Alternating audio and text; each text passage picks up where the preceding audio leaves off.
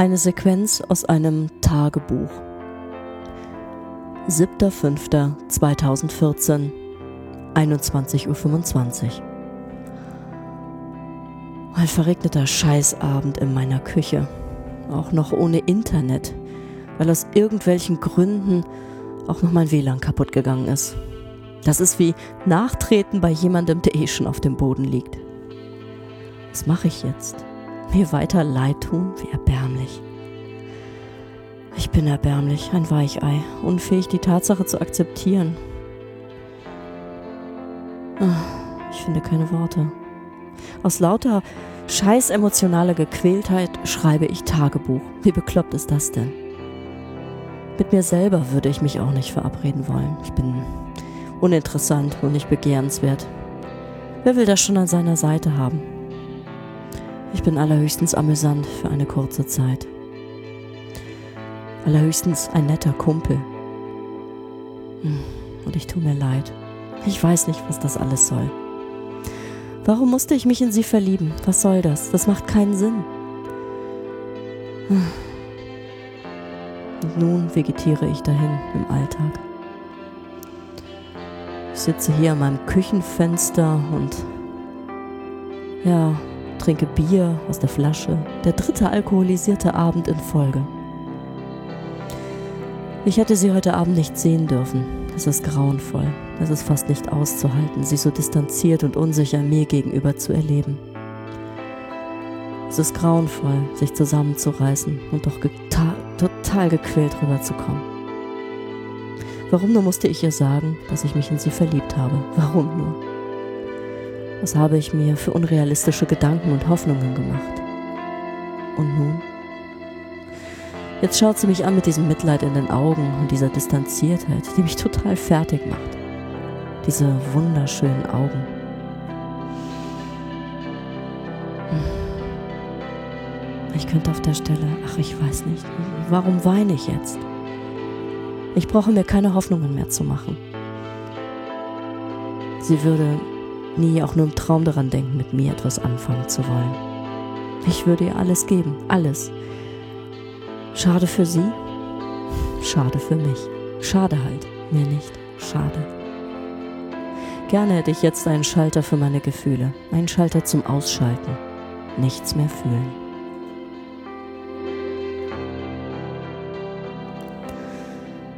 Ach je, so kann sie sich anfühlen, die unerwiderte Liebe und der damit verbundene Liebeskummer. Herzlich willkommen zu Indiaka Punk, dem Psychologie-Podcast, Episode 19, Liebeskummer.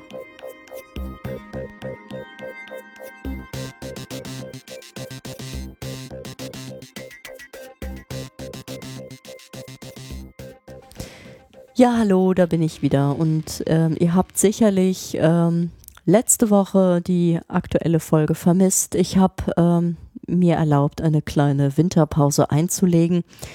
Das lag daran, dass ich gerade andere Projekte habe, die sehr viel Zeit in Anspruch genommen haben und ähm, mein Podcast-Projekt dadurch etwas zurückstecken musste. Außerdem hat sich der Sendeplatz geändert. Ich werde jetzt immer jeden Sonntag eine neue Episode ins Netz stellen.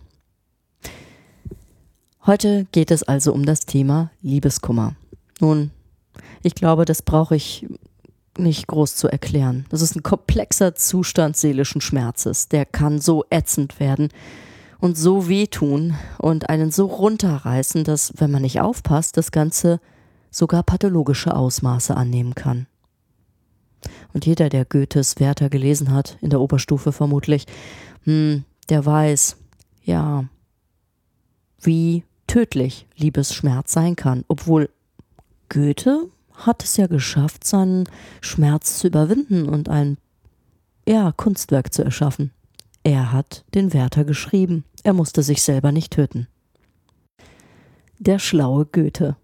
Anscheinend wusste er nicht nur, dass man sich der Angst stellen muss, um sie zu überwinden, das kommt nämlich auch von ihm, er wusste anscheinend auch, wie man Liebeskummer überwindet und zeigte erstaunliche Emotionsregulationskompetenz.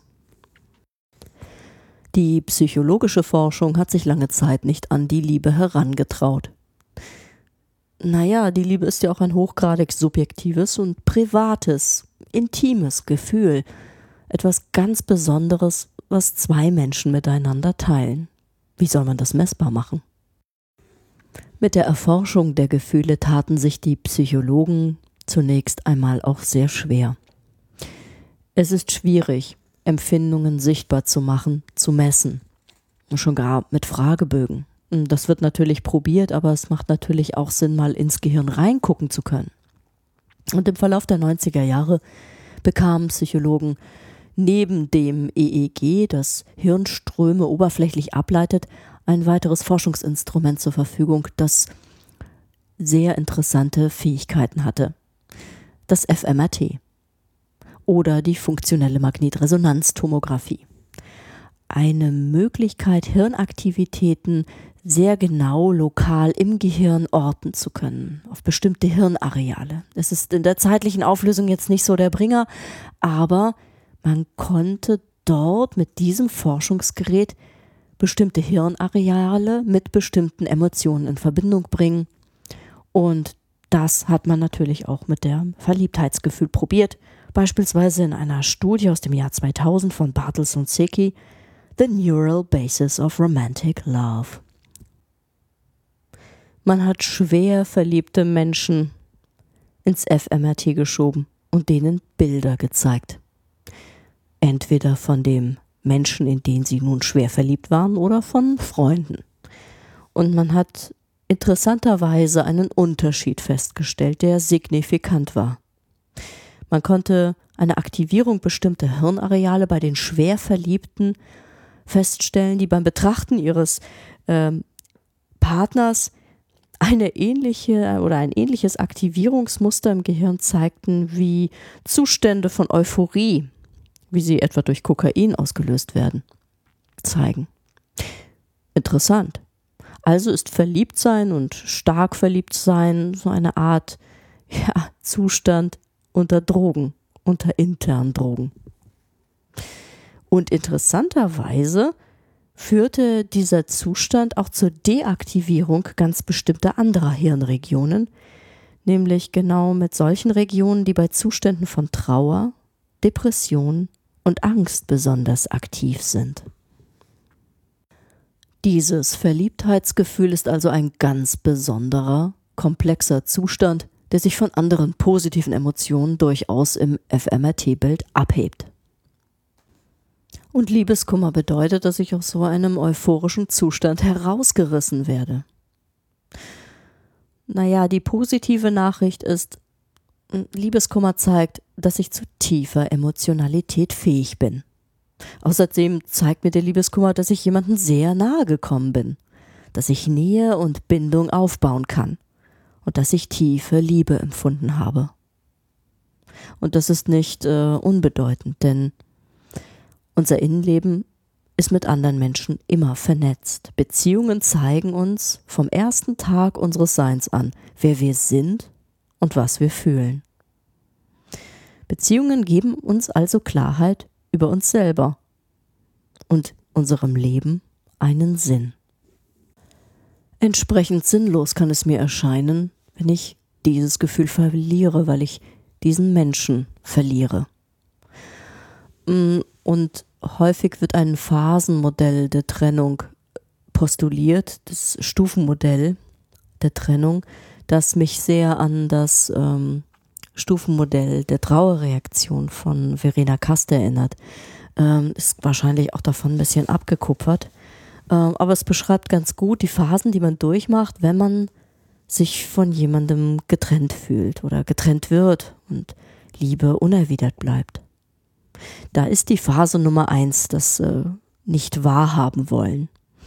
Das heißt, ich bin erstarrt und eigentlich sitze ich da rum und denke, das kann doch alles nicht wahr sein und ich will es auch nicht wahrhaben oder ich verleugne es und es braucht eine ganze Zeit, bis ich in die Phase 2 komme und das ist die Phase, die äh, mit aufbrechenden Gefühlen einhergeht. Da empfinde ich Traurigkeit oder Wut oder Gereiztheit oder Angst oder Unsicherheit je nachdem, was ich auch für ein Mensch bin und mit welchen Gefühlen ich auf so etwas reagiere. Dann kommt die Phase 3. Die Phase nennt sich Neuorientierung und unterscheidet sich hier ein wenig von dem Trauermodell. Neuorientierung bedeutet nämlich in dieser Phase ähm, begreife ich, was passiert ist und trenne mich so langsam von meinem Ex. Gedanken an den Ex werden seltener und ja, in dieser Phase kann einiges schiefgehen, denn wenn diese Gedanken nicht seltener wären und ich werde und ich mich verbeiße, verbeiße in Gefühle wie Wut und Hass und nicht, nicht aufgeben können, dran festhalten wollen, dann kann das Ganze sehr ungünstige äh, Ausmaße annehmen. Aber normalerweise verläuft die Phase der Neuorientierung so, dass ich immer weniger an äh, den Ex-Partner denke.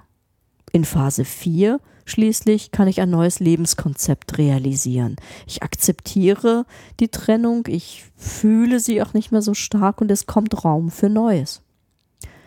Ich organisiere mich um, ich habe das Ganze abgeschlossen und ähm, für mich innerlich integriert. Es ist ein Teil, der traurig bleiben wird, aber auch nicht mehr so starke Ausschläge emotional generiert, wie es noch davor in den Phasen war. Man kann in diesem Stufenmodell schon davon ausgehen, dass die Phasen jetzt nicht glatt voneinander zu trennen sind. Man kann von der einen Phase in die andere fallen, auch wieder zurückfallen. Aber es ist als Arbeitsmodell schon ganz äh, ja, einsichtig. Denn ich denke, man kann sich da schon ganz gut wiederfinden. So, und ja, wie überwinde ich das denn nun? Ich meine, welche Fähigkeiten brauche ich denn als Mensch, um meine, mein Liebeskummer zu überwinden? Mm. Und ja, da komme ich wieder mal zurück auf Bowlby und die Bindungstheorien und ähm, dazu habe ich auch schon Episoden produziert. Und Bowlby fand in seinen Studien ja heraus, dass eine wesentliche Eigenschaft äh, der Überwindung starker Gefühle ist, äh, dass man äh, die Kunst beherrscht, sich selbst zu beruhigen. Dies ist für ihn eine grundlegende Fertigkeit der Emotionsregulation. Das heißt, dass man es schafft, trotz starker, überschäumender Gefühle ähm, sich selber ähm, nicht überfluten zu lassen und runterziehen zu lassen auf Dauer, sondern es schafft, sich selber zu ähm, zu beschwichtigen, zu beruhigen und die Möglichkeit hat, sich Trost zu spenden. Ich meine, wir sind als Menschen doch eigentlich Emotionsregulierer. Je besser wir das beherrschen, umso besser kommen wir mit dem Alltag klar wenn wir uns unsere Freizeitgestaltung mal anschauen, was tun wir denn? Was treiben wir denn? Wir tun meistens Dinge, die unsere Emotionen in Richtung positiv verschieben sollen. Wir gucken uns lustige Filme an, wir beschäftigen uns mit äh, Sportarten, die wir interessant und äh, herausfordernd finden und so weiter, um uns einfach in eine andere, in eine positivere Gestimmtheit zu versetzen. Wie eben benannt ist äh, Verliebtsein ja auch ein Ausnahmezustand, ein leidenschaftlicher Ausnahmezustand. Andere Leidenschaften können uns dazu anspornen, uns Ziele zu setzen und uns motivieren, Dinge zu erreichen. Aber zu viel Leidenschaft und zu viel Unausgeglichenheit kann zu äh, Höhen und Tiefen führen. Und das galt schon immer, schon seit der Antike, letztlich als ähm, Tugend, diese hochtrabenden emotionalen Ausschläge auch regulieren zu können und beherrschen zu lernen. Oder wenn wir uns den Buddhismus angucken, gilt es als Tugend, die Emotionen regulieren zu können. In dem Sinne, dass man es schafft, sich nicht davon wegspülen zu lassen, sondern sie wahrzunehmen und auch wieder ziehen zu lassen. Wenn man sich das jetzt mal rein emotional betrachtet, dann ist Liebeskummer nichts anderes als eine besondere Form von Traurigkeit. Traurigkeit bedeutet, es ist ein emotionaler Zustand, der einem zeigt, dass man einen Verlust erlitten hat. Und es ist ein stimmiges Gefühl. Dinge wollen betrauert werden, man hat etwas Wichtiges verloren.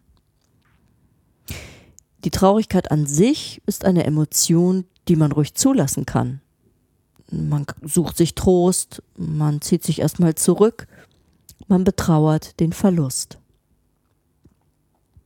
Mitunter geht das mit Gedanken einher. Gedanken, die ähm, die Traurigkeit äh, noch mit befördern. Man hat einen geliebten Menschen verloren. Diese Gedanken können sich aber auch äh, generalisieren in dem Sinne, wie wir das äh, am Anfang gehört haben in dieser Tagebuchaufzeichnung. Diese Gedanken können über die Situation hinausgehen und ein bestimmtes Bild auf eine Person werfen oder auf einen eine Situation und das Ganze kann zu bestimmten Wahrnehmungs- oder Denkfehlern führen. Wie beispielsweise dem Denkfehler, ich bin nicht begehrenswert. Man muss aufpassen, man sollte nicht dem glauben, was man denkt. In dieser Phase schon gar nicht. Wer die Gültigkeit seiner verzweifelten Schlüsse nicht anzweifelt, hat schnell ein Problem, das pathologische Ausmaße annehmen kann. Gesunde Skepsis ist bei Liebeskummer angesagt. Denn diese Traurigkeit, die traurigen Gedanken werden zu depressiven Gedanken und die werden vielleicht zu chronischen Gedanken, die einem dauerhaft runterziehen. Und ähm, die Stimmung verknüpft die Gedankeninhalte. Das heißt, die wirkmächtige Traurigkeit löst erstmal alle möglichen traurigen Assoziationen aus und äh, lässt uns an Dinge erinnern, die traurig waren und die ähm, sich nicht gut angefühlt haben. Das heißt, ich werde mich im Zustand des Liebeskummers an alles erinnern, an alle gescheiterten Beziehungen, an alles, was mir Schlimmes und Trauriges widerfahren ist. Und das wird meine Schlüsse beeinträchtigen, die ich auf die Zukunft ziehe. Und ich werde alles mit einer ganz bestimmten Brille mir anschauen, nämlich mit der Brille der Traurigkeit. Und das kann schnell zu einem Strudel werden, dem ich Einhalt gebieten muss. Und dann kommen wir mal wieder auf einen positiven Effekt, äh, Effekt ähm, des Liebeskummers, denn man könnte ihn auch betrachten als Entwicklungsaufgabe eines jeden Menschen. Jeder kennt das Gefühl des Liebeskummers. Und es ist die Entwicklungsaufgabe eines jeden Menschen, starke Gefühle bewältigen zu lernen. Aus den Neurowissenschaften ist mittlerweile bekannt, wir haben die Macht, unser Nervensystem und unsere Nervenbahnen zu formen. Wir können Hirnbereiche modulieren und so selber für unsere geistige Gesundheit sorgen. Und wir brauchen Erfahrung, um bestimmte emotionale Fertigkeiten zu entwickeln. Und diese Erfahrungen sind nicht immer positiv. Ein Verlust zu betrauern bringt uns weiter. Gefühle zu spüren und Gedanken zu denken sind Tätigkeiten unserer Psyche und wir müssen lernen, dies auszuhalten. Und so lernen wir auch für zukünftige Gefühle und Gedanken, also Ereignisse, die uns in irgendeiner Form stark beeindrucken, gewappnet zu sein. Auch in bestimmten Berufen ist es erforderlich, dass man eine gute Emotionsregulation besitzt. Beispielsweise in dem Job als Psychotherapeutin. Ich muss es drauf haben, mit anderen mitfühlen zu können. Ich muss empathisch sein. Meine Spiegelneurone müssen gut feuern können, damit ich mich in Klienten hineinversetzen kann. Aber es ist ein riesengroßes Problem und ein riesengroßer Fehler, wenn ich zu sehr mitfühle und den Unterschied zwischen mir und dem Klienten nicht mehr spüre. Dann brenne ich aus. Und zwar in kürzester Zeit.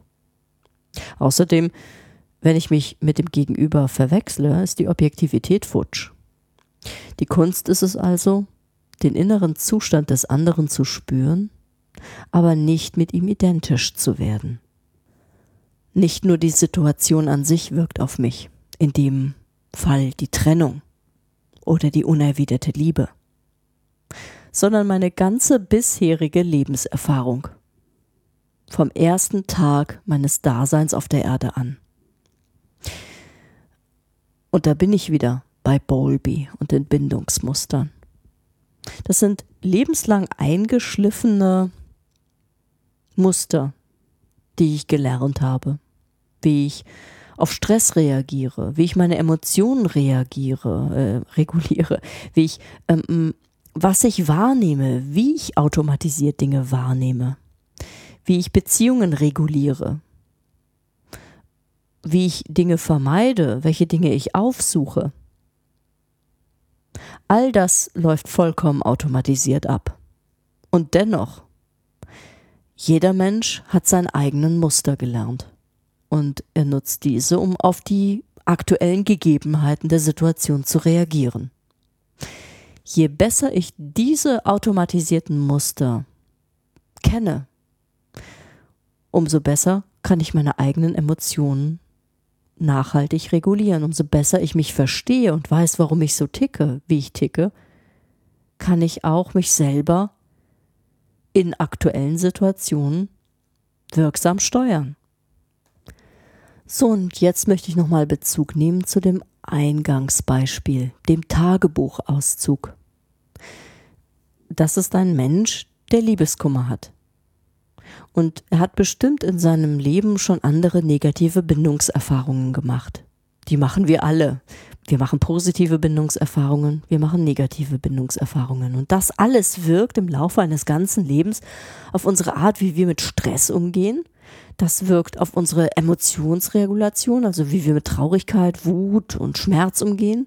Und es wirkt auf unsere Selbstwertregulation, also für wie ähm, wichtig oder wertvoll wir uns eigentlich halten.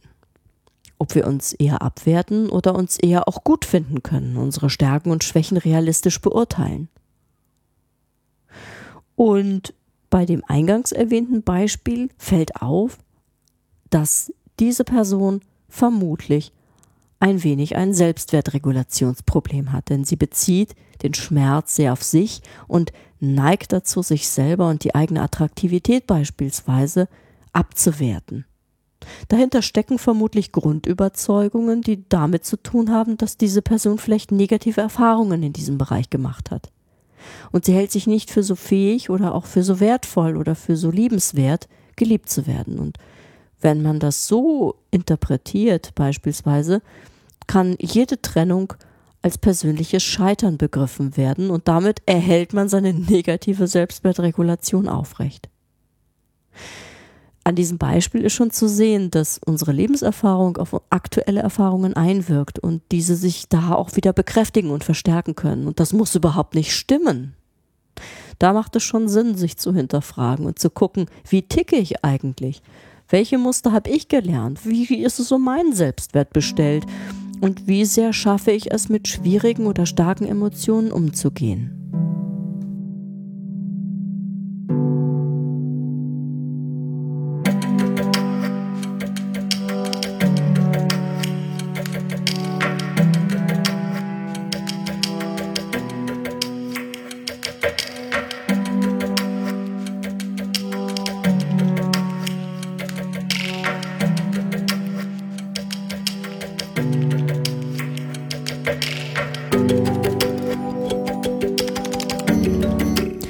Ja, und da kommen wir wieder zu den Tipps. Was kann ich denn eigentlich konkret tun, wenn ich nun unter Liebeskummer leide und sich das ganz elend anfühlt und schlimm und mir die Tipps aus der Brigitte auch nicht helfen? Was kann ich tun? Obwohl ich dazu sagen muss, dass die Psychologieteile aus den Frauenzeitschriften oft gar nicht schlecht sind. Okay, welche Möglichkeiten habe ich denn jetzt? Hm, Tipp Nummer 1 ist eine Form der Aufmerksamkeit, eine besondere Form. Und zwar die konzentrierte Aufmerksamkeit. Es ist eine bestimmte Form der Selbstaufmerksamkeit und ähm, ich lerne dabei herauszufinden, ähm, was ich denke und dazu und auch was ich fühle und dazu eine bestimmte Distanz hinzubekommen. Denn ja, die Fähigkeit zur Emotionsregulation besteht darin, ein Gefühl als solches zu erkennen und dennoch ähm, nicht davon zerstört zu werden. Und das geht folgendermaßen. Ich habe jetzt mal ein kleines Gedankenexperiment vor. Wenn du die Möglichkeit hast, lehne dich zurück und schließe die Augen und lasse folgende Sätze auf dich wirken. Ich bin tief traurig und ich denke, alles wird nichts mehr. Alles hat keinen Sinn. Ich bin traurig.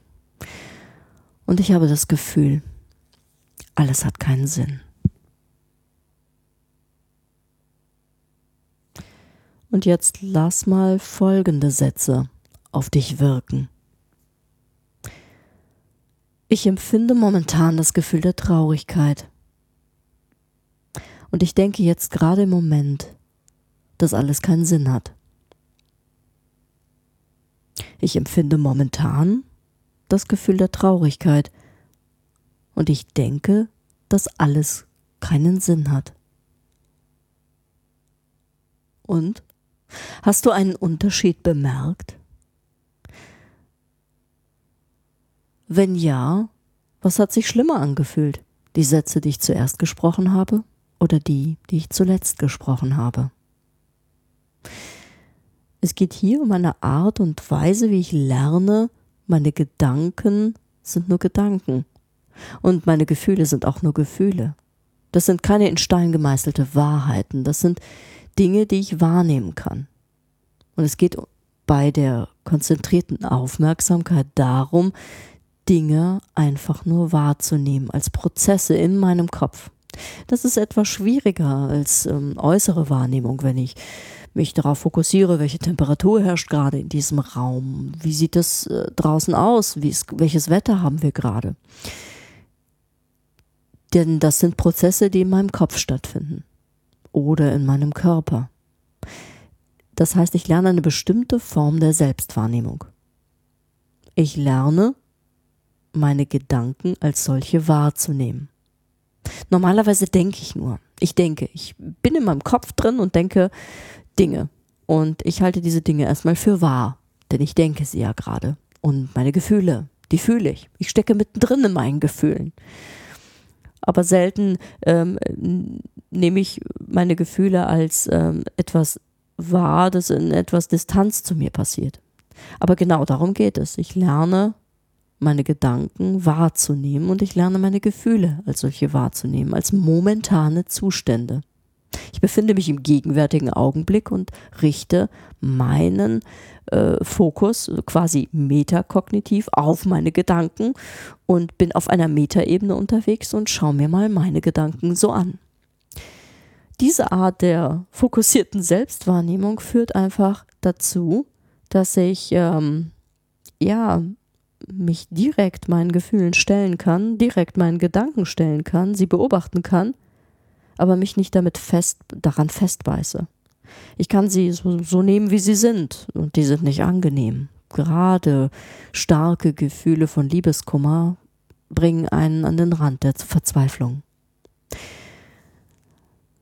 aber ich bin da nicht verzweifelt, sondern ich spüre, dass ich mich verzweifelt fühle und das macht einen großen Unterschied.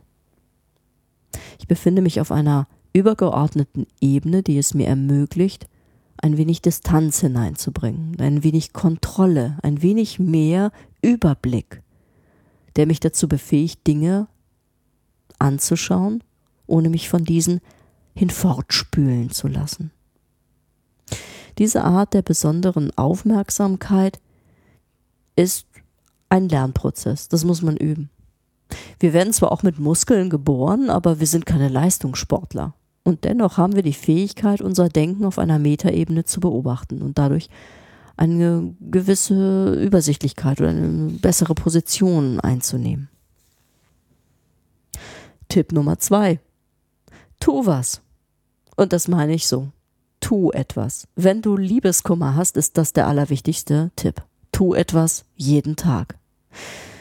Möglichst aktiv, möglichst kreativ. Es gibt Forschungsergebnisse, die zeigen, dass Fernsehgucken keine Aktivität ist, die dir hilft, aus dem Liebeskummer herauszukommen. Im Gegenteil, das kann dich eher dazu verführen, noch tiefer hineinzusinken in deine Traurigkeit, je nachdem, was du dir da gerade so anguckst auf DVD oder on demand. Etwas zu tun bedeutet beispielsweise deine Kontakte zu pflegen. Wenn du das nicht schaffst, schreibe Tagebuch. Oder führe ein Fototagebuch mit dem Muster hinter etwas einzutragen, etwas zu dokumentieren, deinen Schmerz, deine Erfahrungen, schreib es auf. Denke an Goethes Werther. Er hat sein Leid dokumentiert, er hat seinen Schmerz verarbeitet. Und denke daran, in der Phase 1 ist man in den ersten Tagen tatsächlich wie betäubt. Man will es nicht wahrhaben, was da passiert ist. Es ist nicht schlimm, dann auch mal zu dekompensieren und Dinge irgendwie einfach schleifen zu lassen. Aber dann tue etwas. Mach etwas. Bewege dich. Je kreativer, je besser. Je aktiver, je besser. Es hilft. Und vor allem sorge dafür, dass du andere Leute triffst. Denn äh, wir sind Beziehungstiere und wir können uns nur selber in Beziehung besser erkennen. Also tausch dich aus mit anderen Menschen. Also es gibt kaum eine Lebensphase, in der beste Freunde wichtiger sind, als wenn man selber unter Liebeskummer leidet.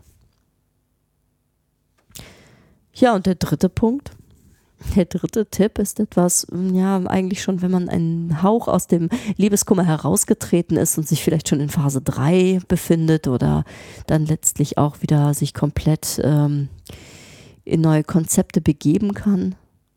Wenn du merkst, dass Liebeskummer dir mehr Schmerzen bereitet als vielleicht anderen Menschen, umso wichtiger.